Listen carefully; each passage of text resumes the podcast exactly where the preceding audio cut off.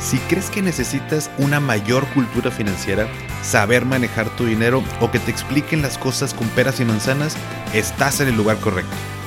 ¿Qué tal familia? Yo soy Paco Montoya y esto es Finanzas y Café, el podcast donde hablaremos de las finanzas más importantes, las tuyas.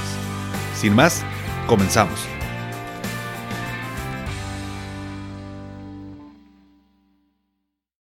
Todos y bienvenidos de nuevo a Finanzas y Café. Espero que estén teniendo un excelente inicio de semana. Y el día de hoy va a estar bueno. Vamos a platicar de esas cosas que nadie dice, pero todos piensan. Ya sabemos que el tema del dinero es un tema tabú, que no hablamos con la familia, ni con amigos, ni con nuestra pareja. Y tan es así que podemos llegar a cometer una infidelidad financiera. Así es. Si pensabas que solamente había un tipo de infidelidad, bueno, pues la infidelidad financiera existe y a veces duele hasta más y peor aún creemos que lo que estamos haciendo pues no tiene nada de malo, ¿no? Por eso el día de hoy vamos a hablar de este tema. Esta será una primera parte de, finanzas en pareja, eh, porque bueno, pues da para muchos temas relacionados. Sin embargo, me gustaría pues iniciar fuerte, directo con esta, con esta parte. Y checa estos datos que son resultado de una encuesta en México. Siete de cada diez personas coincidieron en que su matrimonio podría separarse por problemas financieros. La mayoría de las mujeres prefiere no hablar sobre su historial financiero o compartir con su pareja el monto de su salario. Y las parejas suelen discutir por situaciones económicas alrededor de tres veces por semana. Y a ver, ¿cuáles son las razones principales eh, por las cuales no hablamos de, dinero con nuestra pareja? Por supuesto, pues porque nos da pena, ¿no? O sea, nos da pena que se enteren que tal vez somos un desastre administrando el, dinero y eso pudiéramos, eh, o pudiéramos como quedar en mal con nuestra pareja. O también porque queremos evitar una discusión, queremos evitar la confrontación y que eso sea un problema que tal vez consideremos que sea algo como muy X, ¿no? Entonces, pues preferimos no, no hablarlo. Y ahorita más adelante te voy a, hacer un pequeño test para que descubras si tú o tu pareja o ambos eh, están cometiendo infidelidad financiera. Pero antes de eso hay algo bien importante que decir. Y es que cuando empezamos a salir con alguien, eh, por supuesto que es pues, porque nos gustó, porque nos cayó bien, porque nos la pasamos padre, nos hace reír, etc. ¿no?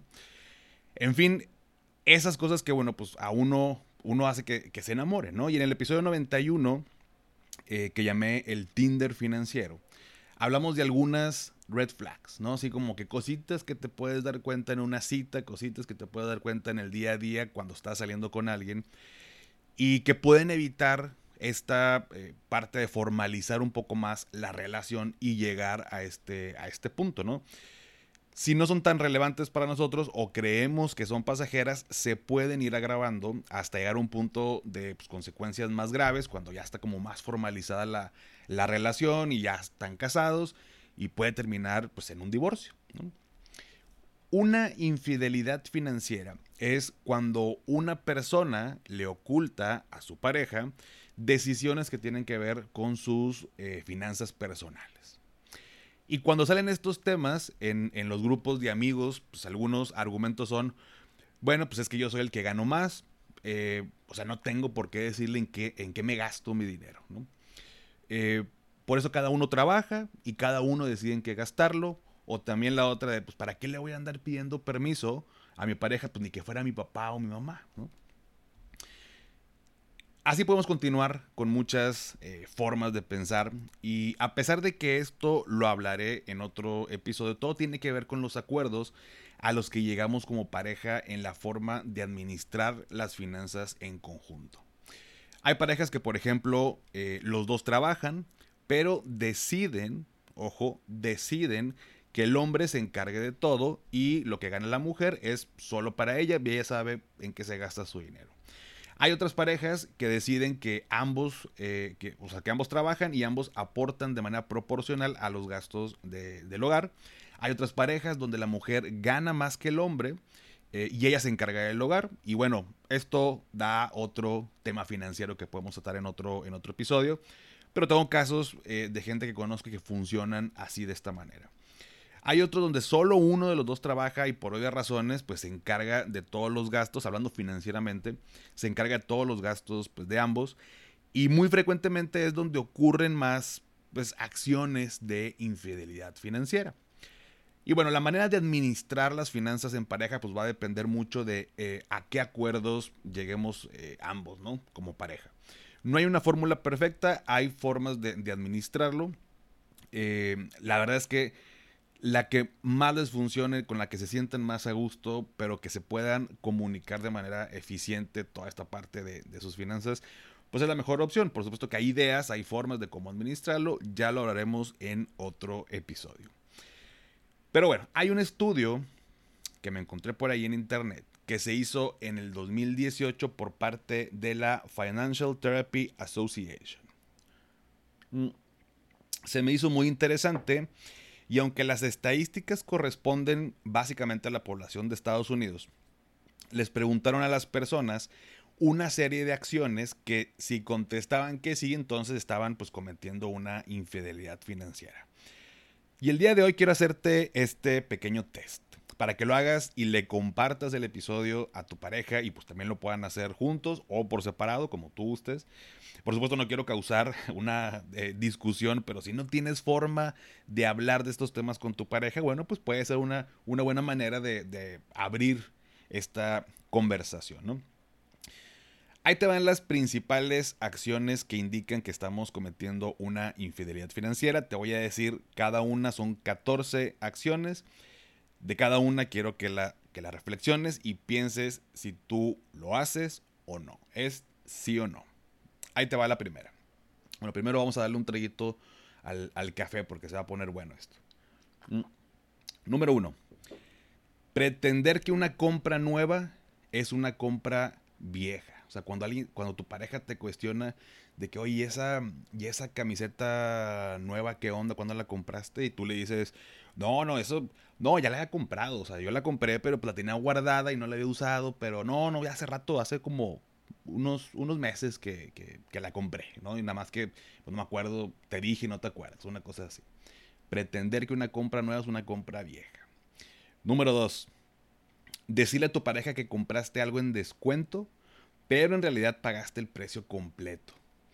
Tú sabes, tú sabes ese tipo de compras, llegó ya seas hombre o mujer, em, inclusive se da mucho con estas tal vez este, productos que estén como muy de moda y como que sabes, o muchas personas saben cuál es el precio, y lo compras y sabes que tu pareja este, tiene idea de cuánto cuesta y le dices, no, pero agarré una super promoción y em, por supuesto que no pagué el precio completo, fue un descuento, no, si no, no, no lo hubiera comprado y puro cuento. Compraste y lo pagaste el, precio tal cual, al 100%. Número 3. Esconder compras y recibos de compras. Por ahí, en alguna ocasión, por supuesto que no voy a mencionar nombres ni nada por el estilo, pero con amigos, con conocidos que de pronto tienen alguna salida, hacen alguna compra y esconden o rompen el ticket de compra eh, para, pues, para que su pareja no se entere que hicieron ese, ese gasto. Número 4.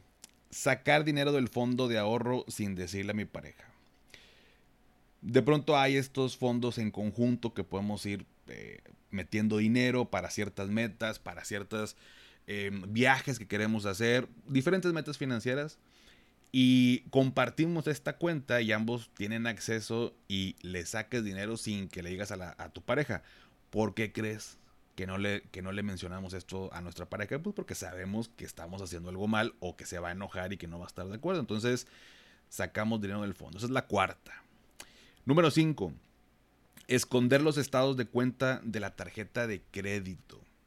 Híjole, las tarjetas es todo un tema, ya lo hemos platicado en otros episodios. Eh, es ya cada vez menos eh, frecuente o menos común que el estado de cuenta pues, llegue como en forma física a nuestra casa. Hoy en día con las aplicaciones pues lo, podemos ver. Es más fácil, es más, eh, todavía es más fácil eh, y no es consejo cometer una infidelidad financiera al esconder el estado de cuenta, pues porque no tiene mi pareja acceso a mi celular, entonces no se puede meter a mi aplicación del banco, no tiene el password y no saben qué gasté con la tarjeta. Ahí está en mi aplicación, pero le escondo los estados de cuenta. Número 6, sacar una tarjeta de crédito sin decirle a mi pareja. Oye, pues ya no tengo cómo gastar, ya la que tengo está topada, eh, o no tengo tarjeta de crédito y saco una para poder, porque no le quiero pedir, porque hay ahí un tema también que tiene que ver con el ego y no le voy a pedir dinero a mi pareja, entonces saco una tarjeta y gasto y no le voy a decir absolutamente nada. Número 7, tener una cuenta secreta, que no se dé cuenta tu pareja que tienes por ahí una cuenta donde guardas tu dinerito. Alguna vez me pasó con una persona Em, pues no tanto como una cuenta secreta, pero yo creo que tenía su, dinero pues ahí guardado. Y me decía, Paco, es que yo quiero ahorrar, pero no quiero que se dé cuenta mi esposo. Entonces, ¿qué, qué, qué es lo que mandan a la casa o qué tipo de documentación? No quiero que se entere que estoy este, haciendo este ahorro porque si no, va a haber problemas. Entonces, estaba teniendo por ahí una cuenta secreta o algo así por el estilo. Número 8 mentir para encubrir una deuda, o mentir de que no tenemos ninguna deuda, o mentir que la deuda es menor a, la que realmente es. Eso también es muy frecuente. Eh, nos da pena decir que tal vez estamos más endeudados de lo que deberíamos, eh, o que pudiera haber una molestia, o que aumentamos el monto de la deuda. Entonces también es una infidelidad financiera. Número 9 mantener en secreto un bono que te dieron en el trabajo o un aumento de sueldo.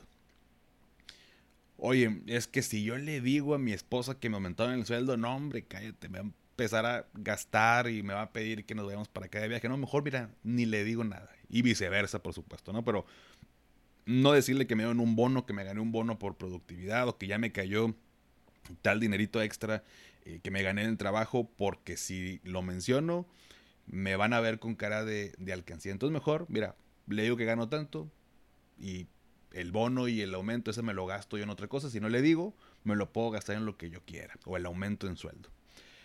Número 10, gastar en los hijos sin decirle a la pareja. Hacer cierto tipo de, de gastos, compras.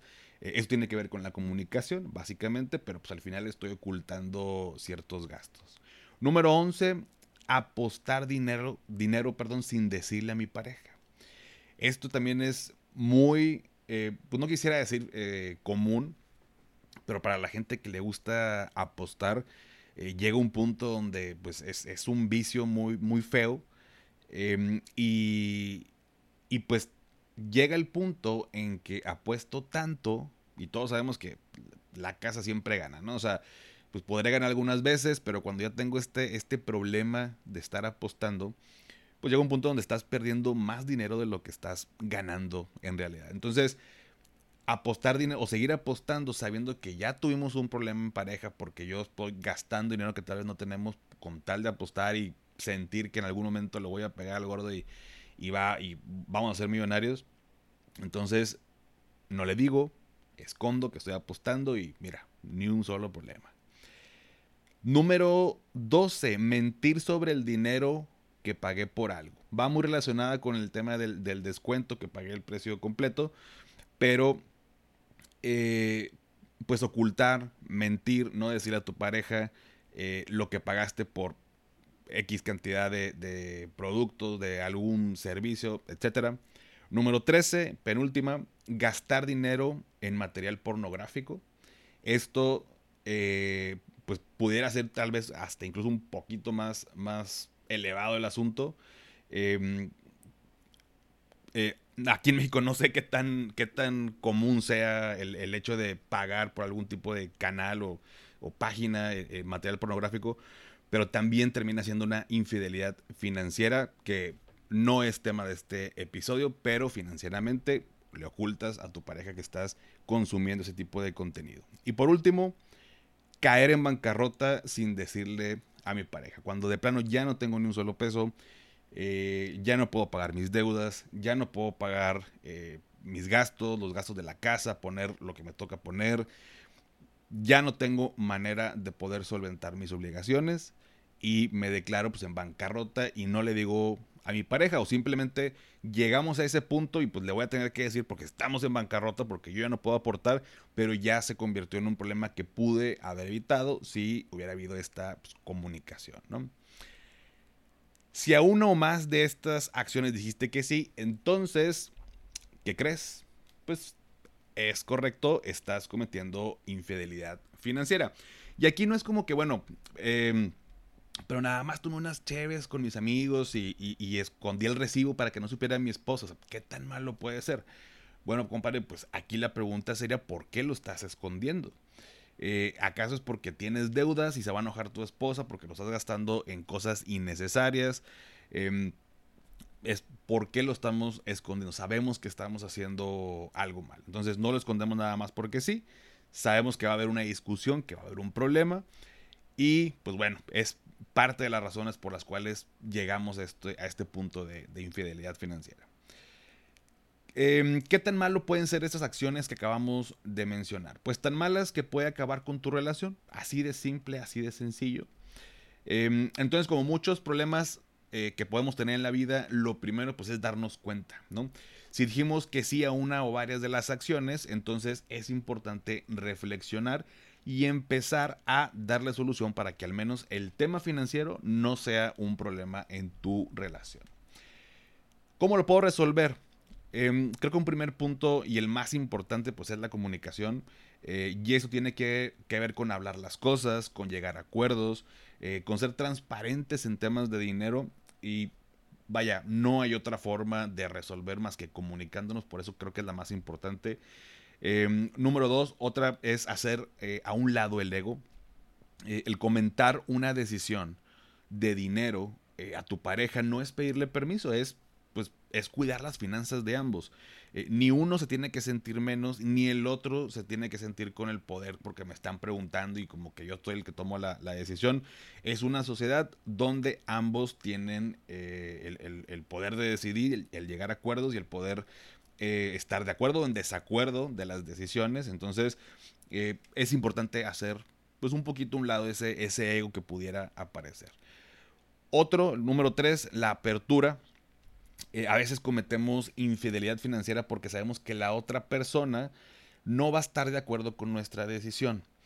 Em, debemos tener apertura para saber cuáles son las razones por las cuales no estaría de acuerdo y pues quién quita y a lo mejor hay algo que no estamos viendo nosotros.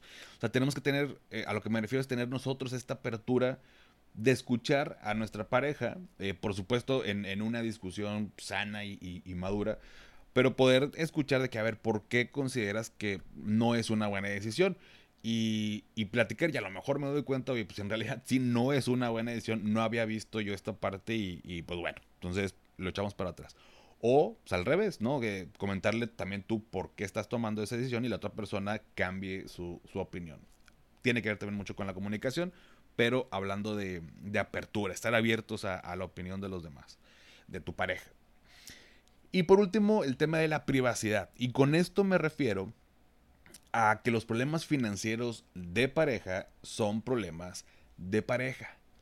No de tu hermana porque le fuiste a chismear, no de tus amigas o de tus amigos, no de tu papá o de tu mamá. Em, porque con esto no solamente no vamos a resolver las cosas, sino que lo vamos a agravar. La única razón por la que tal vez otra persona tuviera que saber sobre nuestros problemas financieros es porque nos acercamos con un psicólogo para tomar terapia de pareja y poder platicar los, problemas, eh, porque lo platiqué con un asesor financiero que, nos ayudó a poder eliminar las deudas, porque ya platicamos y nos abrimos los dos en temas financieros y decidimos que hay que ponerle una, una solución y bueno, pues fuimos con este, con este asesor o con alguien que les ofreció ayuda para platicarlo. Muchas veces estamos como muy... Em, cerrados con, nuestra forma de pensar, la otra persona o nuestra pareja también, y ocupamos un tercero que nos pueda ayudar, por, por supuesto, alguien que consideremos que, tiene el conocimiento, la experiencia o que ya salió de un tema o un problema de estos y nos puede aportar con, su, con su, consejo, ¿no?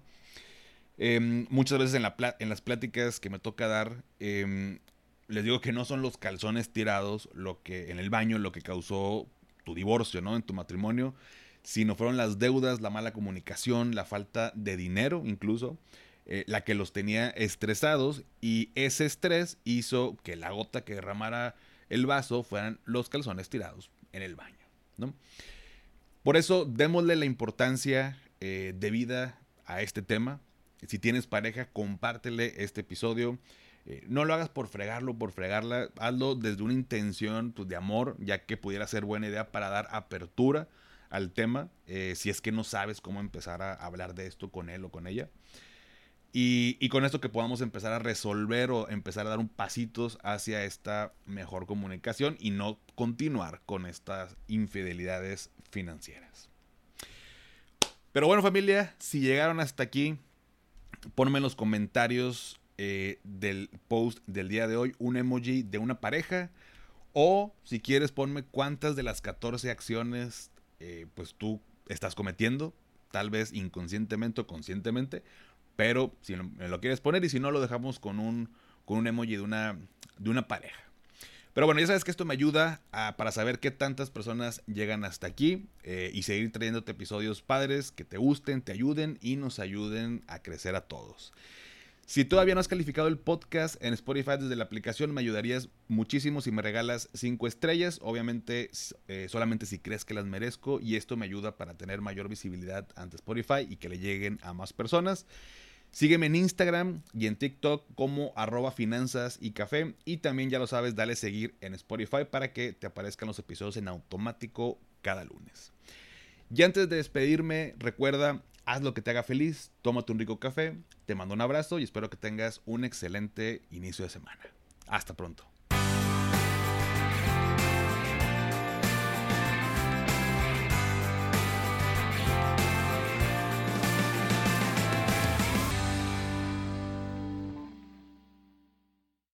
¿Nunca te alcanza para lo que quieres? ¿Le tienes miedo al crédito, los seguros, las inversiones, al